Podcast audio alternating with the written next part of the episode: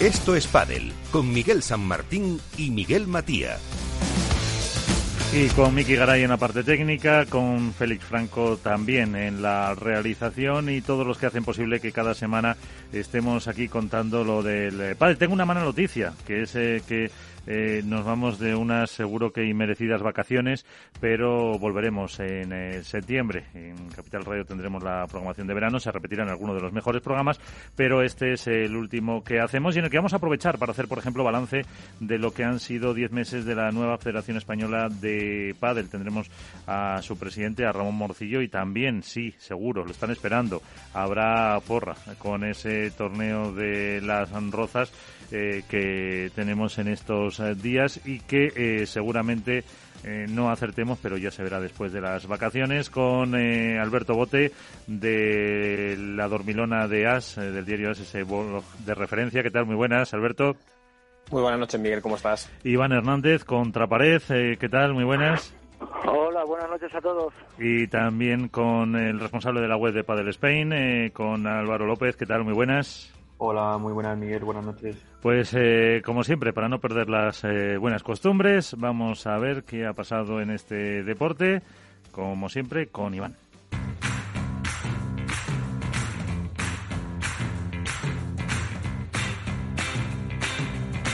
Así viene la actualidad con Contrapared.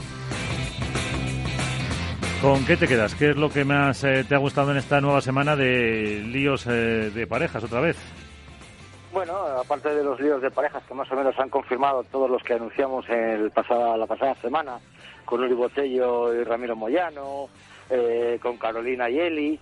Bueno, hay que destacar que se ha celebrado el primer Challenger en Marbella, con un resultado bueno, que ha ganado Javi Rico y Momo González contra Tito Yemandi y como, tiene su compañía, sí, Coqui Nieto, efectivamente Coqui Nieto, y a mí me gustó mucho eh, un artículo que ha escrito nuestro ex compañero y amigo Nacho Padelazo sobre el detalle que tuvo Javi Rico en la final de no celebrar el título por respeto a su compañero eh, Coqui, y bueno, creo que es un artículo que merece la pena leer y que siempre recomendamos que, lean a Nacho Padelazo porque no quiso celebrar el título por la gran amistad que tiene con Coqui y creo que es un detallazo.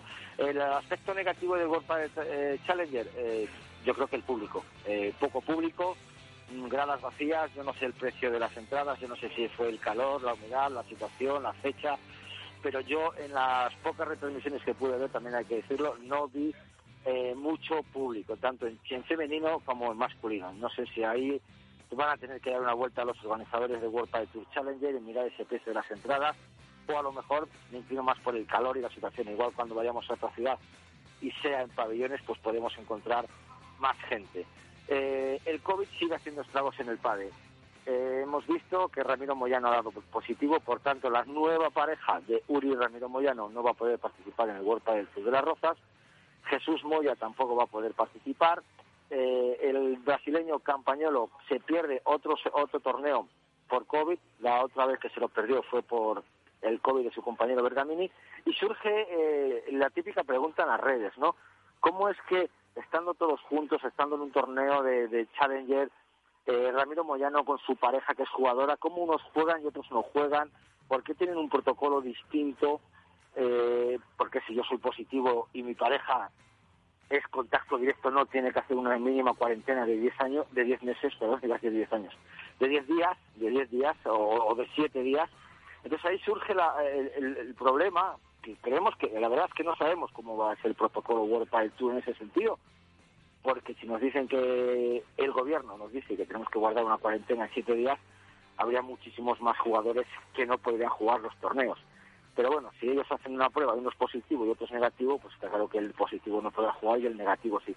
Pero bueno, no sabemos cómo, cómo va ese sistema, nos gustaría saberlo o que alguien nos, si alguno de los contertulios, Alberto o Álvaro, sabe algo más de, este protocolo COVID de World del Tour, pues que, nos lo diga. Y poco más, Miguel, la verdad que bueno, entramos ahora en las Rozas, es que es casi el último torneo antes de las vacaciones, me parece, y que bueno, que tenemos todas muchas ganas de, tener vacaciones, debemos saber las sorpresas que se que depara este torneo, está viendo más o menos los cuadros de previa y va todo por ahora con sobre normal, no ha habido ninguna ningún batacazo de primeras cabezas de serie y todo, Pero claro, al haber esas bajas de Campañolo, de Uribotello, pues se tiene que remover otra vez el cuadro, que ha habido alguna voz discordante en función de, de por qué no se suben parejas o se van ascendiendo en cuestión de ranking. Ahí ya me parece que sacó un protocolo, eso sí que es cierto, Huerta del Tour, en el de cómo se iban a modificar las parejas en caso de COVID. Y, y poco más, Miguel. Yo creo que deseando que, que empiece lo fuerte de las Rozas y en cuestión federativa, pues nada, yo creo que habla, cuando hablemos ahora con Ramón Morcillo, pues le preguntaremos el, el balance de estos 10 meses, aunque bueno, poco hay que decir cuando una cosa se está haciendo bien. Pues eh, con eso nos quedamos, eh, Iván, y después ya, eh, como dices tú, recibimos a Ramón y después ya entramos un poco en tertulia, analizamos estos cambios de parejas y qué puede pasar en las rozas. Así, acá nos quedamos con la actualidad. Como siempre, Iván, gracias.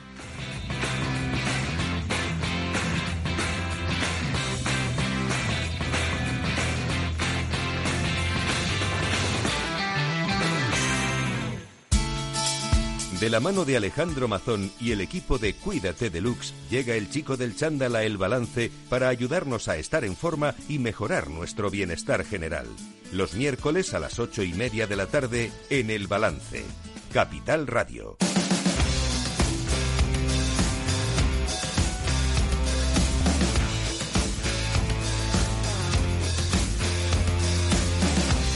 Y antes de entrar en la tertulia, seguimos con Álvaro López de Padel Spain, como les presentaba antes, con Alberto Bote de la Dormilona de As y con Iván Hernández contra Pares. Eh, pero en este último programa de la temporada queremos hacer eh, balance también un poco de cómo ha sido eh, la primera mitad del año. Y lo queremos hacer con pues una de las personas más implicadas que más lleva trabajando desde que, bueno, antes también, pero desde que el 4 de septiembre de 2020 fuera elegido eh, presidente de la Federación Española de Padel. Así que saludamos a don Ramón Morcillo. Ramón, ¿qué tal? Muy buenas. Eh, gracias por estar con nosotros.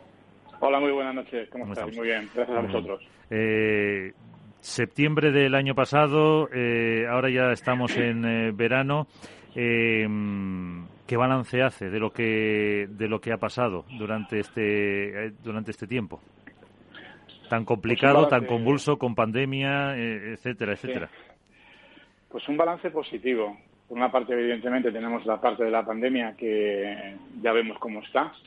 Esto es una, una sierra, uno sube y baja y estamos continuamente con, con sobresaltos, pero, pero bueno, en el tema del pádel pues está bastante ordenado todo este tema, entonces ahí pues hay que seguir vigilante, pero, pero bueno, está funcionando muy bien.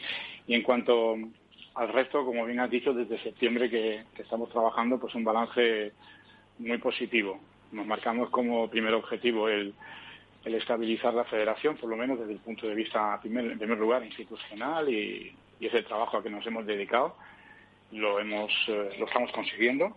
Tenemos una buena posición ahora en nuevas relaciones con la Federación Internacional, como siempre vengo repitiendo, con el Vuelta del Tour, y sobre todo, y sobre todo, y eso quiero recalcarlo, con las federaciones autonómicas, con las cuales ahora mismo hay una relación muy buena y, y estamos trabajando todos en la misma línea. Yo creo que prueba de ello es el acuerdo que alcanzó la Asamblea hace menos de un mes, un acuerdo histórico de licencias que, como sabéis, siempre era un poco pues, el caballo de batalla ¿no? que, había, pues eh, se alcanzó un acuerdo histórico para los próximos cuatro años y eso simplemente es muestra o prueba de que estamos todos remando en la misma dirección y, con ganas de trabajar por, el único objetivo que nos tiene que, unir, que es el padre. Por tanto, el balance positivo. Evidentemente quedan muchas cosas por hacer y muchas cosas que estamos haciendo, pero bueno, poco a poco. Eh, entre esas cosas, eh, si hablamos, por ejemplo, eh, para final de año, que a lo mejor lo hacemos antes, ¿qué, hay como esos propósitos que se hacen generalmente el 1 de enero y a la vuelta de vacaciones, que es el gimnasio, bajar de peso y todo eso? Pero ¿qué, qué propósitos se pone, Ramón, para, para septiembre, octubre, noviembre y diciembre?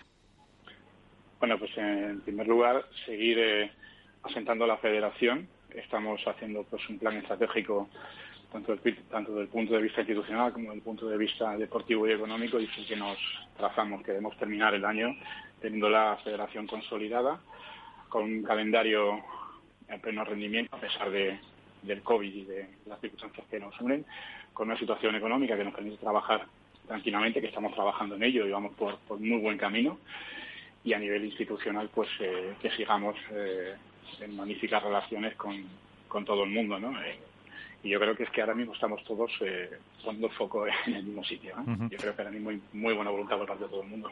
Ahora ya la última, y, por mi parte, y dejo a los, eh, a los expertos, eh, acaba de mencionar la situación económica.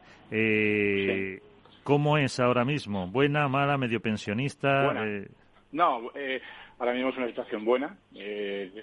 Hemos superado los baches que teníamos y la federación afortunadamente ahora está en una buena situación y vamos a seguir trabajando para que esté en, mejor situación.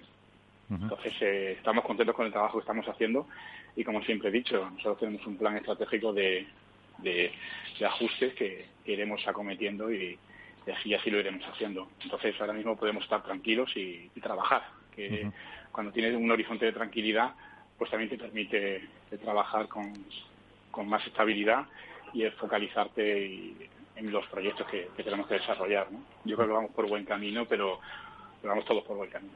La primera parte del programa es eh, la actualidad, en la que Iván Hernández siempre repasa eh, qué ha pasado en el mundo del pádel y siempre hay un apunte sobre las eh, federaciones. Así que, Iván, ahí tienes al, presidente.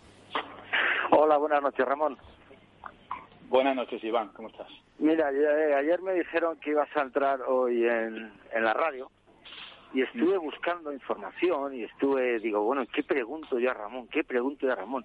Y te lo voy a seguir con todo el corazón del mundo y que, que no siente mal a la gente. Para mí, esta entrevista sobra. ¿Por qué? Porque lo has hecho bien. Si uno lo hace bien... Entonces, sí, sí, eh, solo hay que entrevistar a que lo hace mal. a ver, lo he dicho en el sentido que, hombre, está claro que cuando se preguntan se pueden preguntar cosas buenas, cosas malas, pero la trayectoria de la Federación Española de Padres desde que está ahí ha sido excelente, por no decir excelsa, o sea, no ha habido ningún pero, no ha habido nada, lo único que, la única duda que me queda a mí es el comentario que ha hecho Ramón al respecto sobre las relaciones con las federaciones autonómicas y saber cómo está ese acuerdo económico, si va a tener que pagar la, la federación ese dinero por sentencia, qué tipo de acuerdo es el que se ha llevado y, y cómo se va a evolucionar ese tema, que es a lo mejor por el aspecto económico y organizativo lo que más puede preocupar al padre. Bueno, todavía no está cerrado, estamos trabajando en ello y, cuando tengamos algo que anunciar y decir, pues eh, así lo haremos.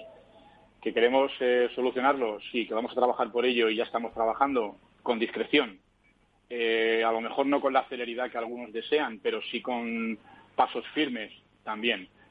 Entonces, la perspectiva, o por lo menos mi punto de vista, es que pues vamos a poder solucionarlo de una manera satisfactoria para, para todas las partes. Que se podía haber cerrado ya, que podía haber sido antes o después, bueno, es un tema a valorar, pero, pero yo soy de los que prefieren hacer un trabajo discreto, paso a paso, y como tengamos algo que decir lo diremos, pero me quedo con la idea de que vamos por buen camino y, y creo que, será satisfactorio, o por lo menos cuando uno llega a un acuerdo tiene que ser un acuerdo equilibrado, en el cual nadie se vea más beneficiado que, que la otra parte y yo creo que en esa línea vamos a, conseguirlo. No sé el tiempo que tardaremos, pero, pero estoy convencido, estoy convencido de que lo vamos a hacer y, como os he dicho, estamos discretamente trabajando, trabajando en ello. ¿eh? Ramón, te voy a mandar grabado ese halago de Iván porque no se lo dice a todo el mundo, ¿eh? Eso ya lo puedes guardar. Mándamelo, por favor. Yo se lo agradezco, se lo agradezco mucho. Pero bueno, a ver, a ver, cada, vez que hablo me sacan críticas, cada vez que hablo me ponen cruces y cada vez no, no, no. Hombre, yo también, yo también a mí me gusta. Yo, yo sé que soy un periodista a lo mejor poco valorado o que se me o que se me critica porque digo las verdades, pero bueno, como tal sé, reconozco que también digo las cosas buenas, pues lo he querido destacar para que no porque sea Ramón, porque sabe Ramón que si hace las cosas mal, el primero que le va a dar el palo soy yo. Pero en este sentido, ayer estuve buscando información, los, los, los, torneos de menores van a una velocidad de crucero impresionante, se están jugando las fases finales para el Campeonato de España, no ha habido ningún problema de COVID en los ningún torneo de menores, que es que es algo a resañar, no como el World del Tour que hay casos, pero en ningún torneo de menores ha habido, como quien dice, un brote de menores, que eso es algo que hay que alabar por parte de la federación. Entonces, bueno, pues cuando se hacen las cosas bien, pues se, dice, ni más ni menos. Bueno, yo te lo, yo te lo, te lo agradezco y aquí quiero resaltar, vuelvo a insistir, no solo no el trabajo de la Federación Española solo, sino el trabajo de las autonómicas, esto que acabas de decir, como ejemplo, que es un ejemplo muy bueno. de las fases eh, autonómicas del Campeonato de España de Menores, ahí las que han hecho un trabajo impresionante son las diferentes autonómicas y, por eso no hay, no hay ningún caso de, COVID, porque estamos entre todos haciendo un buen trabajo. Y esto es el reflejo de cómo funcionan las cosas ahora. Trabajamos todos eh, en el mismo sentido. Que en algún momento podamos tener ciertas discrepancias, bueno, pues nos sentamos y las hablamos. Pero no es que la federación en exclusiva esté haciendo bien las cosas, las estamos haciendo bien todos, y yo creo que también teníamos todos ganas de entrar en esta etapa de todos hacia adelante por el mismo camino y siendo todos, eh, remando todos y nadie echando el ancla, ¿no? Yo creo que estamos en esa fase y por parte de la federación no va a seguir faltando el impulso ni las ganas de que, de que así sigan por lo menos en, los tres años que nos quedan por delante de trabajo, ¿no? Que ese es el objetivo prioritario. Pero Joan, te agradezco mucho tus palabras, evidentemente. ¿eh? Alberto, Alberto Bote, ahí tienes al presidente. Muy buenas noches, Ramón, ¿cómo estás? Bien, Alberto, buenas noches. Eh, esta, entrevista balance, ¿no? Un poco de, esta primera etapa del mandato. A mí me gustaría eh, hacer un poco un flashback y es recordar que comienza de alguna forma o su presentación en sociedades con el Campeonato de España absoluto, que renovó un poco el formato y, bueno, y, demostró cuál era la intención eh, una de las intenciones en esa línea argumental de la Federación Española, que fue el Within Center y lo que todos recordamos. He estado mirando en el calendario provisional que, la Federación Española ha publicado hace recientemente, y es que el campeonato, la, edición número 37, si no me equivoco, de este campeonato de España se va a celebrar del 25 de octubre al 31. Eh, también en Madrid. Y me gustaría si, saber si por parte de la Federación ya estáis eh, en disposición de, bueno, de adelantar dónde se va a celebrar, si va a ser en el Within Center otro año, qué tenéis preparado para mejorar la edición de 2020 que, fue excelsa y que nos comentaras un poco cuál va a ser esa segunda edición en, eh, en tu mandato al frente de la Federación Española. Eh, bien, te puedo decir que efectivamente va a ser en Madrid y que la comisión delegada que celebramos esta semana se va a aprobar el, sitio. El sitio lo tenemos. No es el Within Center, pero el sitio sí lo tenemos y va a ser pues en un marco espectacular y creemos que tal y como se está organizando va a superar lo que se organizó el año pasado. También es cierto que el año pasado pues estábamos como estábamos en plena pandemia y se hizo lo que se hizo. Este año con el proyecto que tenemos encima de la mesa, las reuniones que semanalmente estamos teniendo con los organizadores, eh, va a ser algo que va, lo va a superar y en esa línea trabajamos. Próximamente, ya te digo, esta semana tenemos comisión delegada donde vamos a aprobar el darle oficialidad al lugar y lo publicaremos. Permíteme, por tanto, que hasta que no se celebre no, no, no anuncie nada, pero sí quedaros con la idea de que yo por lo menos creo que si el año pasado resultó bien, este año va a resultar muy bien. Y esa es la idea que tenemos. Entiendo que si el escenario, como nos adelantas, aunque no, no, podamos concretar cuál es, va a ser más espectacular o va a ser un reclamo aún mayor, la intención de la federación es repetir, incluso mejorar eh, tanto la aceptación por parte del usuario, que al final es lo interesante, ¿no? y acercar el, el pádel federativo, entre comillas, a, ese, a ese cliente, a ese consumidor, y también, por otra parte, que eh, si en 2020 hubo cabezas de cartel importantes como Paquito Navarro, Juan Martín Díaz eh, o Alejandro Salazar, que este 2021 la, la cuota de jugadores sea aún más importante todavía. Nos gustaría, nos gustaría como mínimo repetir y nos gustaría y nos encantaría que aquellos que el año pasado por diferentes circunstancias no pudieron participar, pues participaran este año. Pero nuestra idea es exactamente la misma del año pasado, que los mejores y las mejores, los mejores deportistas estén presentes en el campeonato de, España de del 2021. Y en eso estamos trabajando. Y ojalá, ojalá que lo consigamos. Vamos por buen camino, desde luego. Álvaro. Hola, muy buenas, Ramón. ¿Qué tal? Álvaro, buenas noches. Muy bien, ¿qué tal tú? Bueno, como ya ha comentado eh, Miguel, lo primero felicitarte, bueno, por temas varios, como has hablado de la unión con la FIP, eh, el acuerdo de las cuotas federativas y otras cosas que habéis hecho como el programa de tecnificación de menores o la integración del padre adaptado, que creo que sobre todo esto último es un paso bastante importante.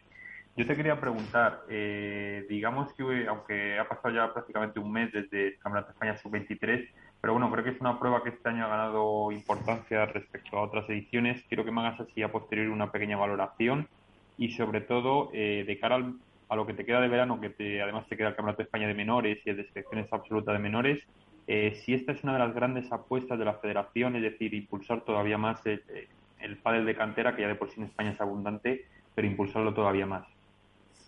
Sí, el, bueno, el, campeonato sub-23 eh, este año se dieron unas circunstancias especiales, se celebró en, Marbella y bueno, hubo una menor participación que el año pasado, así como reconocemos nuestros aciertos, pues en este caso a lo mejor pues no supimos a lo mejor evaluar exactamente, pues o bien eh, también le modificamos la fecha, que también ha podido influir, también pues eh, a lo mejor otra serie de circunstancias que, rodearon la prueba. No obstante, nuestra apuesta sigue siendo esa, sigue siendo eh, apostar por, el, por los jóvenes, por esos que dan el salto y para el año que viene pues habrá que darle una vuelta a fin de que este campeonato sub-23 sea mucho más exitoso que, viene siendo hasta ahora, que es verdad que se ha, se ha revitalizado mucho, sin ir más lejos, hace tres, cuatro años no pudimos celebrarlo por falta de participación, el año pasado creo que estuvimos en 80, 90 parejas, este año menos, pero es lo que queremos, que, se sigan apuntando y, darle una,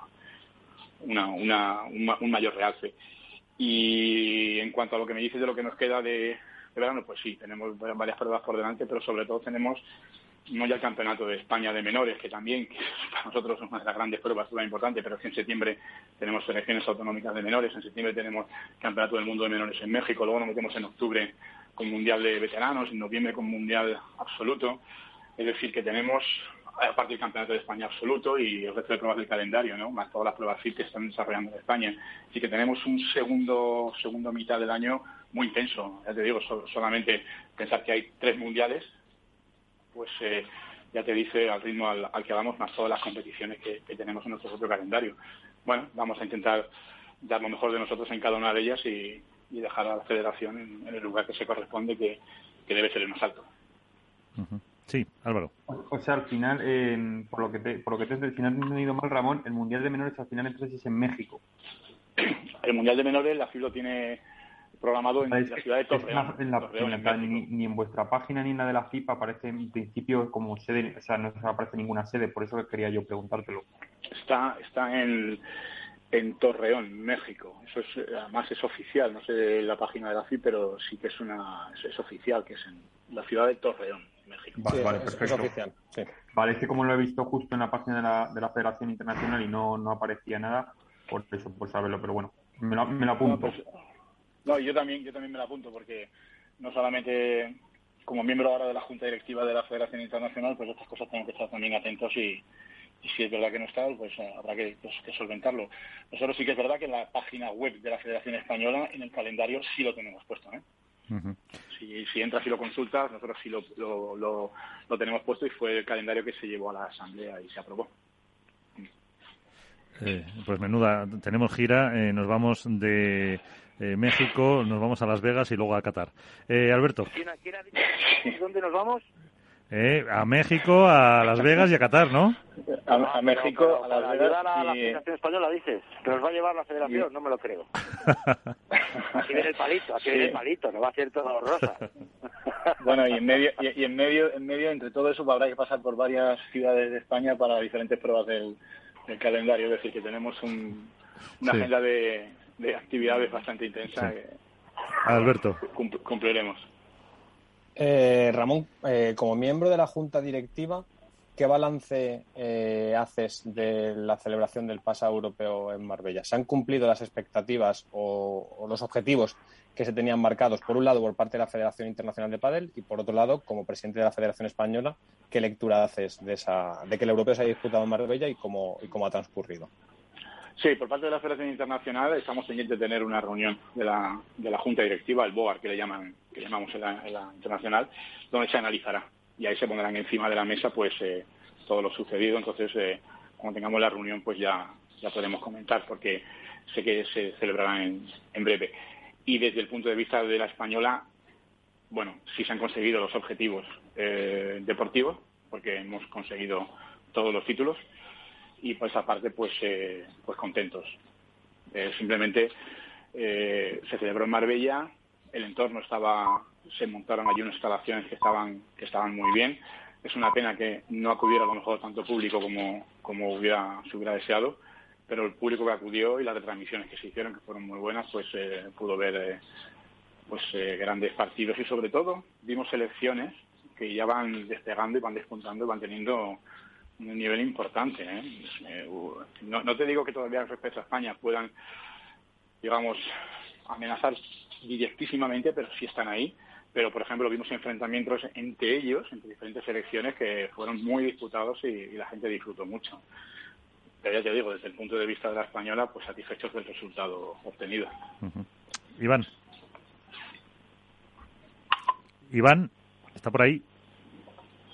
Pues hemos perdido la comunicación con, con Iván, eh, también para hablar de eh, pues lo que estaba comentando de los campeonatos y del eh, mundial eh, qué planificación tenéis qué habéis eh, preparado con no hay otra opción que no traer los títulos en principio pero cómo cómo se está planificando esa esa estrategia bueno, hay, tres mundiales en el de veteranos no el, absoluto de Qatar ah perdona el absoluto de Qatar nuestro objetivo es conseguirlo, pero no nos olvidemos que en absoluto van a competir selecciones con un nivel similar al, o incluso en algunas ocasiones podría ser hasta, pues eh, ahí muy, muy igualados. Puede decantarse la balanza por unos o por otros. Que ojalá traigamos el título en femenino y en masculino, pero, pero bueno, no nos olvidemos de que está Argentina, está Brasil, hay otros países también y va, a ser muy disputado. Pero el objetivo es traerlo, evidentemente, claro. Iván, a ver si ahora estás por ahí. A ver. Eh, Hola. Hola, Iván. Hola. Sí. Una última cuestión para el Presi. Nada, yo creo que está dicho todo. Yo lo único que me ha quedado un poquito la duda de cuando ha comentado que iba a haber una, una reunión para, para lo del Campeonato de Europa por parte de la Federación Española, como que ha pasado algo, algo ha pasado ahí que tienen que hablar. No nos ha dejado, porque si hubiera, si Ramón es muy sincero, y si no ha pasado nada, era que todo había, había sido todo una balsa de aceite, que había todo bien. Pero cuando dice que va a haber una reunión y que van a hablar, es que algo ha pasado que no nos lo quieres contar, Ramón. No, no, no, no, no, no, no, no, no, no. Entonces, entonces es que me he explicado fatal una vez más en mi vida. No, no, no, no.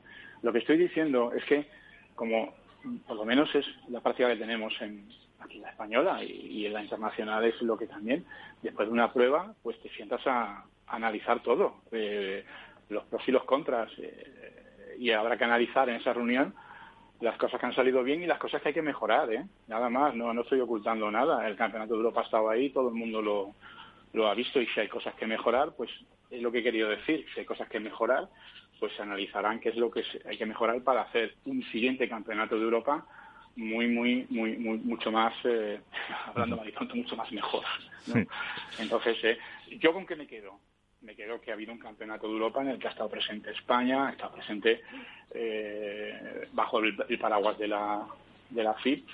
Y bueno, pues eh, es lo que yo me quedo y hemos conseguido los títulos. Y ahora, como Federación Internacional, pero al igual que como cualquier federación haría, analizaremos el, campeonato, pero como analizamos tantas cosas que se llevan a una, a una junta directiva. ¿eh? Es lo que he querido decir, ¿eh? no he querido meterme en otros temas.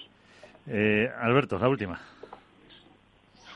Eh, haciendo un poco de autocrítica, Ramón, ¿qué, está en el debe todavía de la Federación Española en este casi primer año de bagaje con, tu mandato? ¿Qué, ha quedado ahí que no se ha podido hacer, más allá, evidentemente, de todo lo relacionado con la pandemia, que, vais a intentar solucionar que vais a intentar impulsar en, los próximos meses? Bueno, más que no se haya podido hacer, que todavía a lo mejor no hemos acometido. Hay cosas que tenemos que acometer, como he dicho, todavía estamos pendientes de hacer una pues una reestructuración en general de la federación tenemos todavía mucha parte todo el área digital eh, que hay que, hay que mejorar hay que modernizar hay que también pues eh, terminar de cerrar pues acuerdos que, estamos negociando en definitiva cosas que no es que no hayamos podido hacerlas todavía pero es que claro nos llevamos llevamos escasamente 10 meses y con la situación que hay y bueno pues nos hemos centrado en dar los primeros pasos que hemos dado sí que es verdad que yo estaba muy centrado, bueno, yo no, todo el equipo estaba muy, muy centrado en ver si conseguíamos cerrar un tema, un acuerdo de, licencias que nos da tranquilidad, estabilidad y nos permite seguir trabajando y a partir de aquí desarrollar todo lo demás. Es decir, no hay nada que no hayamos podido acometer. Ay, esto no ha salido. A lo mejor todavía no nos hemos metido. acometerlo. A partir de ahora sí podremos hacerlo y yo estoy seguro que todo lo que nos pongamos va a salir, pero no porque seamos muy buenos y vaya a salir, sino porque yo creo que estamos todos en el mismo camino y en la misma línea. Es que esto no me voy a cansar de repetirlo por mucho que, vaya pasando el tiempo, ¿no? Pues eh, con eso nos quedamos y a la espera a la espera de conocer la sede de ese campeonato de España. Eh, que te veo, se ha hecho un sitio incomparable. Álvaro, te veo en el Wanda, eh, viendo el campeonato de España de, de ojalá, Ojalá, vamos, de cabeza que voy. No sé, porque es un... Wanda. En el Wanda me vacunaron a mí. Porque, eh, ¿se ha jugado a pádel o no en ese sitio donde se va a celebrar, Ramón? ¿Alguna vez? Eh, sí. Sí, vale. pues con eso nos quedamos. Raúl Morcillo. Yo creo, yo, creo, que ya descartas el Wanda. Sí, sí, sí, por eso. Eh, damos el... Ramón, con lo bien que te hubiese quedado decir que lo llevas ahí. Pero es que, ¿sabes qué pasa? Que Claro, estamos hablando del pádel. De fútbol prefiero no hablar porque entonces eh, a lo mejor no tendría la misma eh, tendría voces críticas, ¿no? Entonces, eh, pero me quedo, me quedo Álvaro en que me he vacunado dos veces en el Wanda y estoy muy bien. Me quedo bien, bien, bien. Bueno, pues Ramón Morcillo. Una respuesta más. Ramón Mordillo, presidente de la Federación Española de Pádel. Muchísimas gracias y feliz verano. Pues muchísimas gracias a vosotros, feliz verano a todos y a vuestra disposición cuando queráis. Un abrazo para todos.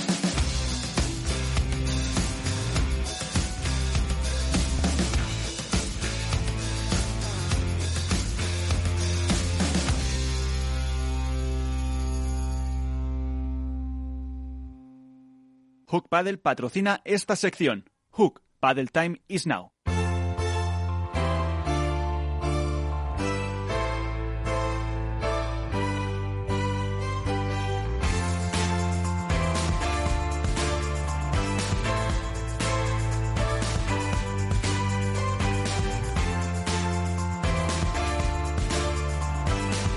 En esto es Paddle comienza el debate. Como apuntaba Iván en las noticias y tras la entrevista con el eh, presidente, pues eh, hablar de lo que puede pasar en las Rozas, de lo que pasó en ese Challenger y también de todos los cambios de parejas, así como la porra que haremos eh, dentro de unos minutos para esta tertulia. Así que, ¿por dónde queréis empezar? a lo mejor la resaca que ha dejado ese Challenger con la final eterna entre eh, Aranzazu y Victoria contra la nueva pareja de Eli y de Carolina, que no sé qué sensaciones os ha dejado esa pareja. A ver, eh, ¿quién empieza? Alberto. Bueno, pues eh, un poco, Miguel, lo que hablábamos, ¿no? Que eh, nadie duda que Carol y Eli van a estar en disposición de poder estar en, en la ronda de cuartos de final con asiduidad. Creo que al final ese es el nivel que determina un poco la final de un Challenger.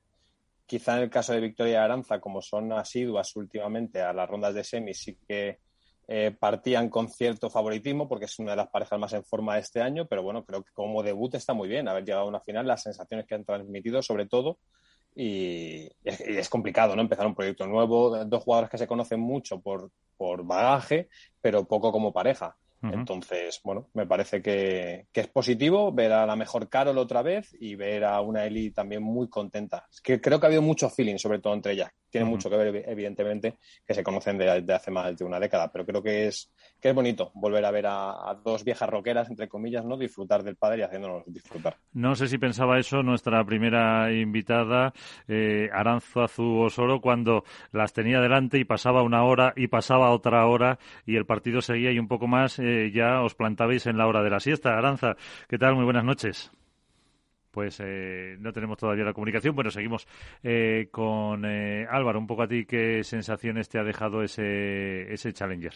Bueno, yo dos cosas a destacar. Lo primero, respecto a lo que ha dicho Alberto, sobre todo, bueno, la unión de, de Carol y, Eli, que es verdad que llegaron a la final habiendo cedido solo un set, luego en la, en la final cedieron otro. Pero bueno, creo que aunque no están muy acostumbradas a jugar juntas, más allá de compartir algún partido con la selección española, eh, creo que el sistema que utiliza él y le viene muy bien por, por la velocidad de bola que tiene y demás a Carol y viceversa. Yo creo que es una pareja que, bueno, en términos de Challenger eh, hemos visto que han rendido muy bien. Veremos a ver contra parejas, eh, lógicamente, de un nivel un poquito más alto en algunos casos en lo que es el circuito World del Tour. Veremos a ver cómo se desenvuelven Y luego, por el lado de Aranza y Victoria, creo que era una victoria muy necesaria para reafirmar todavía más el proyecto. Habían empezado muy bien el año y creo que esta victoria les viene, les viene fantástica para, sobre todo a nivel mental, para creerse que pueden dar ese pasito extra. Y luego en chicos, pues, pues bueno, al final eh, llegaron las, yo creo que dos de las parejas favoritas, sobre todo la de Momo y Javi Rico. Y como bien comentaba Iván, el detalle de Javi Rico con la familia de, de Coqui, de pedirles perdón al propio Coqui por haberle ganado y demás, creo que eso dice mucho de un chico muy joven que, está para grandes cosas y con Momo yo creo que va a terminar de despuntar este año y es otra victoria, igual que la de Aranza y la de, la de Victoria, que, le va a venir muy bien a nivel mental. Yo, yo al final he empezado por Carol y Eli, ¿no? Un poco porque creo que era la, la gran novedad, entre comillas, en este torneo y porque era, atraía muchas miradas. Ver, bueno, pues al final que se acaba el proyecto entre Carolina Navarro y Cecilia Reiter y ver cómo empezaba la malagueña con Eli, pues oye, me parecía interesante. Evidentemente, eh, para mí las claras protagonistas de este Challenger de Marbella son Aranza y, Victoria. Lo hablábamos la semana anterior y yo, de hecho, decía que me extrañaría que no acabaran la temporada con al menos un título. Es cierto que el Challenger es un título, por supuesto, pero no me refería exactamente a, ese tipo de títulos, sino que creo que están para cosas, para cosas mayores, por propuesta de juego, por pico de forma y por la sensación que dejan es una de las parejas ahora mismo más compenetradas que existen dentro del ranking femenino. Es verdad que se expone mucho por su tipología de ir eh, enseguida al ataque, de intentar llevar un pádel eh, bastante ofensivo, pero a mí creo que, no es que personalmente me guste mucho, sino que creo que están eh, suscitando mucho interés al aficionado por ese, esa propuesta, tanto Aranza desde el drive como Victoria del revés, que quizá es más habitual, ¿no? Porque lleva muchos años con ese juego tan característico con el revés a dos manos y demás. Ah. Hombre, yo creo, te voy a decir una cosa, después de los últimos, lo, hemos comentado aquí, sobre todo después de, de, verlas visto en Valladolid, la semifinal que se pegaron, eh, ya no es la primera vez que llegan a fases finales en World del Tour, han hecho dos semifinales y la mayoría de cuartos. Son las bestias negras de, las Martas, por decirlo de alguna manera. Siempre, casi siempre que se han encontrado con ellas, las han ganado. Y lo hemos comentado muchas veces en, el debate y la otra vez que hablamos con ella, con Aranza también, que el pádel las debía un título. Vale, vamos a aceptar eh, Challenger como título menor o como vamos a aceptarlo como pulpo animal de compañía, es un título menor, pero dentro de lo que cabe es un, torneo del circuito profesional, el que también están las mejores y que hay muy buen, muy buen nivel y sobre todo lo que, lo que decía Álvaro, ¿no? Es, y tú, una inyección sobre todo psicológica, ¿no? El decir, estamos aquí, si ganamos a estas que son, a estas chicas que son como quien dice, me parece que es desde la pareja 8 para abajo, y a las de arriba también las han sobado el morrín, porque a las Marta las han, apretado, a Pablo ya, ya, y a Ariana también, creo que, este, este torneo les ha venido genial y veremos a ver si en las rozas con otras condiciones climatológicas, que sigo insistiendo, las condiciones climatológicas de las pistas de Marbella son realmente extrañas, porque en un sitio con calor, con humedad, que la bola no saliera como tenía que salir, que muchísimo globo, tanto en chicos y en chicas, mm, afecta. Y ahora nos vamos a meter en un pabellón, aire acondicionado, otra temperatura, puede que, haya muchas sorpresas y que a lo mejor este sea el torneo de, Aranza y, de Victoria. Pues vamos a verlo. Eh, por si un segundito por saludar a, Aranza, que la hemos eh, mencionado antes. Aranza Zubosoro, ¿qué tal? Muy buenas noches, ¿cómo estás? Hola, buenas noches, ¿qué tal? Muy bien, eh, llevas un poquito ahí escuchándonos. hemos hablado bien de ti, ¿eh? Sí, sí, sí, no pasa nada, que pueden decir lo que quieran. tienen pase libre, ya con todo lo que me han dado, no hay problema. Hombre, ahora, ahora, es, ahora es una época buena, ¿no? Ahora es para hablar de los, de los triunfos. ¿Cómo os visteis en el Challenger? Esa, te digo, eh, te comentaba al principio, final eterna, que era, eh, sabía cuándo se empezaba, pero nunca cuándo se acababa. Bueno, sabíamos que, que, iba a ser un partido, la verdad que muy duro, lo teníamos claro a eso. Eh, al final tenemos, teníamos a dos rivales con mucha experiencia enfrente, sabemos que están muy bien preparadas, de la misma manera que estamos preparadas nosotras. Eh, venimos con mucho tute de torneos, sabías que sabíamos que nos iba a costar, pero bueno, por suerte con, con mucha garra, que es lo que más nos caracteriza a Victoria y a mí, pues pudimos sacar el partido adelante y llevarnos el triunfo a casa. ¿Estáis en vuestro mejor momento del año, ahora mismo, de forma? ¿Cómo, cómo os veis? Yo la verdad que nos veo muy bien, no sé si estamos en nuestro mejor momento, la verdad que, que estamos en un muy buen momento, pero sabemos que podemos dar más, que podemos seguir creciendo, tanto separadas como juntas, o sea, me refiero tanto en lo personal como en lo, en, en lo equipo juntas, entonces no te puedo decir si estamos en el mejor momento, yo creo que aún podemos dar, eh, dar ese pasito que nos queda. Pero seguir juntas, ¿no? No nos asustes. No, no, claro que seguimos ah, juntas, obvio. Por eso. Eh, y ahora en las Rozas hablaba Iván de la altura. El pabellón es un poco, eh, no sé si me corregirán, si es donde se disputó hace cuatro o cinco años, en ese multiusos de las Rozas, que es una especie de plaza de toros que no está del todo cubierta. Eh, ahí las eh, condiciones, no sé si la conoces tú, Aranza, pueden ser también un poco diferentes, que no es un pabellón cerrado al uso. De hecho, yo creo que el frío que pasamos hace unos años fue horrible allí. Nosotros arrancamos a jugar en un indoor, es decir, que no sabemos cuándo pasamos al pabellón. Claro. Entonces, sí que es verdad que nos preocupamos un poco más por las condiciones que vamos a jugar actualmente, es decir, mañana y el jueves y quizás el viernes. Entonces, no, la verdad es que no nos estamos enfocando tanto en, lo que es el, la pista central, porque lamentablemente las mujeres eh, hasta cuarto no jugamos en una pista central, entonces, y no todas jugamos cuartos en una pista central. Entonces intentamos eh, enfocarnos en el, en el Euro Indoor que va a ser en el, en el, en el club donde vamos a jugar nosotras. Eh, pues ahí tenéis a Iván, ahí tienes a Aranza. Aranza, buenas noches. Soy Iván. Buenas noches. Bueno, felicidades por vuestro primer torneo. Creo que, que os lo merecíais por la trayectoria que estabais llevando a lo largo de la temporada. Y quería hacerte dos preguntas. Seguro que una se la quito a Alberto, porque siempre que hago una pregunta se la quito a Alberto, a Álvaro. Pero bueno, voy a, voy a intentar que no. Seguramente, no me eh, extrañaría, Iván. ¿Os habéis quitado ya un peso encima al ganar eh, este torneo? Buf, bueno, eh, a ver, la verdad que es un chute de energía que, necesitábamos, que necesitábamos para, para poder seguir eh, teniendo esa confianza que tenemos en nosotras. no sé si nos hemos sacado un, un, peso encima porque al final es un torneo atípico, es un torneo donde muchas parejas de las cuales nos enfrentamos habitualmente en un Open, un Master no están. Pero sí que es verdad que es un chute de energía positiva que lo necesitábamos para, para poder seguir adelante y, con la, y para poder seguir con la misma motivación a pesar de todo el chute de torneos que tenemos hasta fin de año.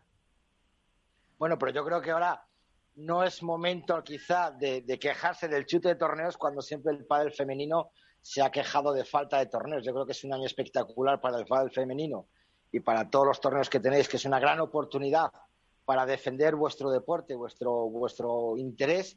Y la segunda opción, has hecho tú un eh, comentario al respecto, ¿no? De la diferencia de, que os tenéis que centrar primero en jugar en indoor y de repente luego jugar en un semi-outdoor, ¿no? Eh, claro, eh, ahí las chicas, como digo yo, siempre jugáis con desventaja, ¿no? ¿Cómo preparáis ese tipo de juego? resulta que voy a jugar primero en un indoor con una temperatura fresca, con un tipo de bola y de repente puede, a lo mejor lo que tú dices, pasar a cuartos a pista central y la pista totalmente distinta. O sea, ¿cómo entrenáis ese tipo de cosas?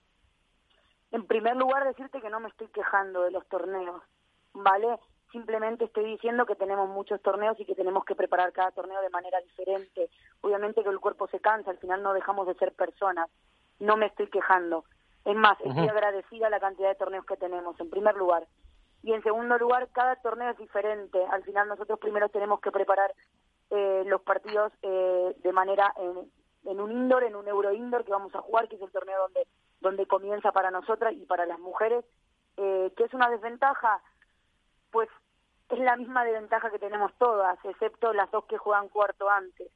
Eh, creo que, que es algo que, que se debería de mirar para más adelante y para que el padre femenino siga creciendo que, empecemos a jugar eh, en el mismo momento que empiezan a jugar los chicos.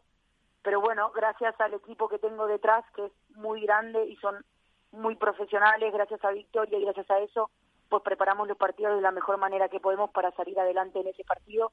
Y luego ya cuando vamos llegando a las instancias más finales y tenemos la suerte de llegar en cada torneo, pues nos ponemos a pensar y mm, nos ponemos a ver el tipo de suelo, cómo sale, vemos otros partidos para ver cómo sale la bola, eh, y nos enfocamos más en eso.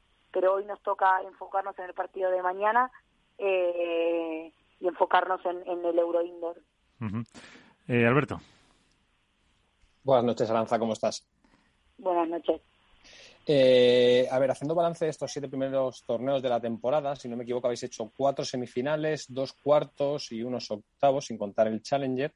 Eh, por un lado, era, podríamos decir que estáis más o menos donde esperabais estar, es decir, en esas rondas finales del fin de semana, os habéis sorprendido. Y, y por otro lado, en este programa nos estamos valorando las últimas semanas que nos extrañaría que no acabaréis la temporada con un título, si bien es cierto que habéis logrado un Challenger, pero nos referíamos más a la categoría Open o Master. Y no sé si, si también es la sensación que, que, tenéis vosotras y que queréis transmitir, que estáis en disposición a día de hoy para poder luchar de tú a tú con cualquier pareja por un título. A ver, en primer lugar estamos sorprendidas, es la verdad. No, no teníamos pensado que nos vaya tan bien el primer año y los primeros torneos juntas.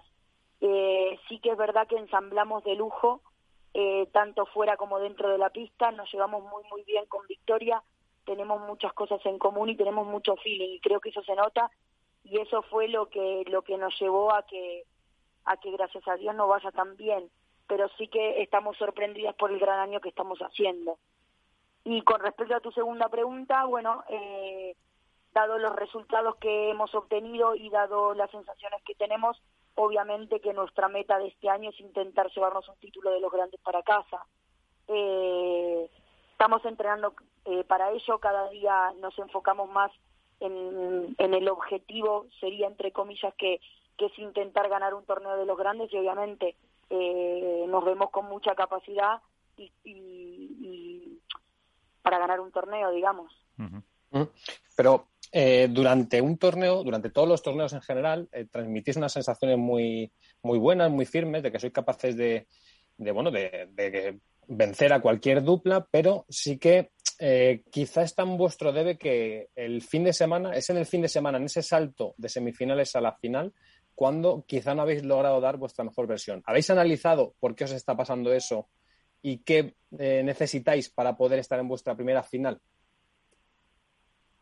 Bueno, al final es depende en qué partido te enfoques, porque el partido de Valladolid que perdimos contra Sema y contra Ale, la verdad es que jugamos muy bien y lo tuvimos ahí. Eh, en segundo lugar es según contra la pareja que juguemos.